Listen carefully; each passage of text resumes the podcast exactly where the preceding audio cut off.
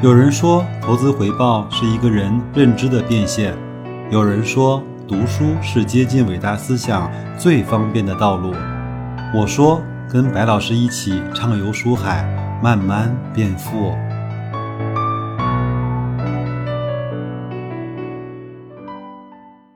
各位好啊，今天是。二零二零年的八月五号啊，是一个周三。我们在周三的惯例是给大家带来读书分享的时间。那我们呢就继续来学习投资第一课啊。这一章呢是讲估值。那我们上一章呢是讲了这种。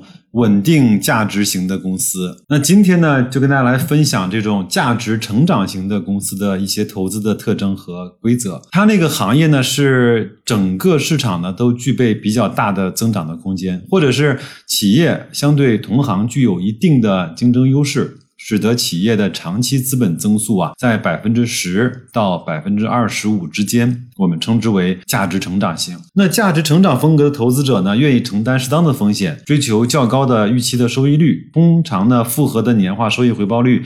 都要求在百分之二十以上，这个其实是一个非常高的要求了啊！价值成长型的长期复合增速呢，已经超过了社会的平均的增速，包括 GDP 啊、通胀啊都超过了啊！这种类型的企业，要么处于一个生命周期在成长期的行业，要么竞争能力呢高于行业内的企业。对于某一个行业或领域来说啊，如果有利可图呢，那么资本的趋利性就会让外围的资本的流入，从而加剧竞争，抹平这种高。增长，资本流入之后呢，扩大增长，改变原有的供求关系，直至行业的收益率降至社会的平均水平为止。那即使是生命周期尚处于成长型的公司呢，和行业呢，也必须有一定的准入的门槛，才能够将外围的资本阻挡在外。否则，行业的增长空间会被新进入的竞争者分食。这种准入的门槛可能是特许经营、技术壁垒、规模优势等等。那么，如果行业的空间向好的话呢？企业的运营能力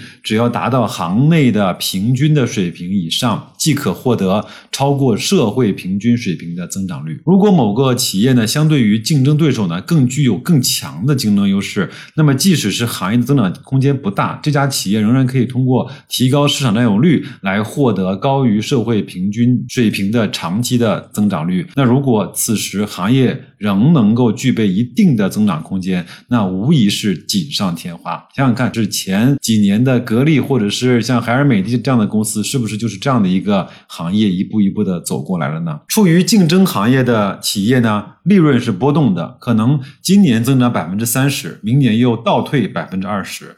相对于波动的业绩变化来说呢，稳定的增长增长率啊更值得期待。会计制度呢给予企业一定的自由度，企业呢可以通过调节营业收入以及利润的确认方式、确认时间、改变固定资产的折旧方式、改变金融资产类型、改变减值准备的计提等各种方式，合理的在时间轴上腾挪利润。如果各位对刚才那些名词不是特别的理解的话，建议去看一下唐朝老师那本。手把手教你读财报的第一集，好吧？那站在管理层的角度来看呢，其更倾向于合理的去调节和平滑利润，以保持稳定的增长。因为业绩倒退呢，会使管理层面对股东和市场的双重质疑，一次考一百分，一次呢考六十分，其痛苦的指数远远大于两次都考八十分。家里有孩子的朋友一定知道。我在说什么？如果企业呢交出波动较大的成绩单，只有两种可能：一一个呢是企业容易受到竞争对手的攻击，或者是外部的经营环境不稳定，在会计制度上已经没有合理的腾挪空间；二呢是出于融资的原因，需要在特定的年份半量报表，只能够提前释释放业绩，导致后期的业绩缩水。保持十到百分之二十五的增长率。对于企业来说，要长期就是这个十年以上啊，实现是很难的。它要求企业有持续的难以复制的竞争优势，也就是护城河，将竞争对手呢阻挡在外。如果投资者找不出这个竞争优势，就不要投资。即使是这个公司过往的业绩很漂亮，过去的增长呢，不代表未来也会持续的增长。投资者必须要找到企业的竞争优势，否则就犯了以果导果的错误。通常呢。很难一眼就识别一个企业的竞争优势。对于上千种的股票来说，要一一辨别更是工作量巨大。因此呢，对于价值成长型的公司，我们应该首先去看估值，然后再去看成长。先筛选出低估值的股票，然后呢，在里面寻找出成长素质好的。那如果投资者预期的长期投资收益率高于价值成长型的利润增长率，那么势必呢有一部分投资收益要依靠股票的估值提升来去实现。那我们举一个小小的例子啊，因为有一些数字大家伙可以慢慢的听，我也慢慢的讲啊。假如呢一个投资者他的长期的投资收益的预期呢是百分之二十五，那么。对应股票的长期的平均的复合利润增长率呢是百分之十五，单单靠这个利润的复合增长率已经不能够满足它的长期收益的百分之二十五的需求。初始股价呢百为为十块钱一股，初始的每股收益呢为一元，我们不考虑分红。那么五年之后达到百分之二十五的复合收益率所需要的股价呢就是十乘以。一百二十五的五次方等于三十点五二元，那每股的收益为一块钱乘以一点一五的五次方等于二点零一元。我们看到呢，初始的市盈率为十倍，而要达到预期的收益率呢，五年之后的市盈率必须要攀升到十五倍，这样才可以。当预期的复合收益率大于利润的复合增长率的时候。那么此时仍要求达到预期投资收益率，那么一部分的收益必须要通过估值的提升来完成。我这么说可可能各位会更明白，就是利润增长是百分之十五，那么如何获得比百分之十五更高的收益呢？就是估值和利润增长同时的增长，这就是非常非常经典的，同志们戴维斯的双击，好吧？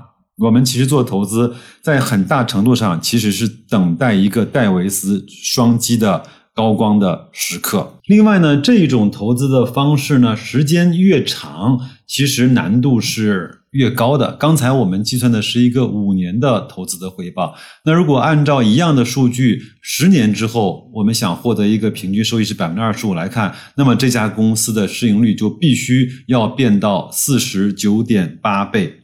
那投资者先问一下，十年后这个公司的市盈率为将近五十倍的概率大不大？如果概率不大，或者是基本上没有，那么投资者需要重新审视自己的投资标的。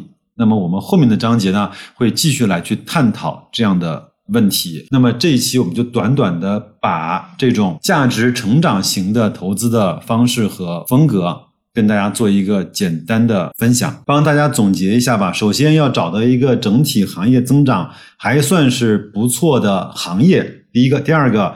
那要找到在这个行业中能够超越行业平均水平的那些公司。第三，要把这些公司按照估值的排序，先选择那些低估值的，然后再去选择在低估值的基础上有一个相对还不错的高成长的这样的公司作为一个投资的排序。换句话说，要买一个对的，但是呢，不能够买到太贵，因为你要花太多的时间去消化那个你买的贵的那个泡沫。所以，各位亲爱的朋友啊。花一点时间去研究一下你的标的到底是不是这样的公司，然后再花一点耐心，在它低估的时候坚决的去买入它，然后再花一点点的耐心啊，去陪伴它，享受它给你带来的那个戴维斯双击的时刻，好吧？那就这样，祝各位在这周啊剩余的几天时间里面能够生活顺利，投资愉快，再见。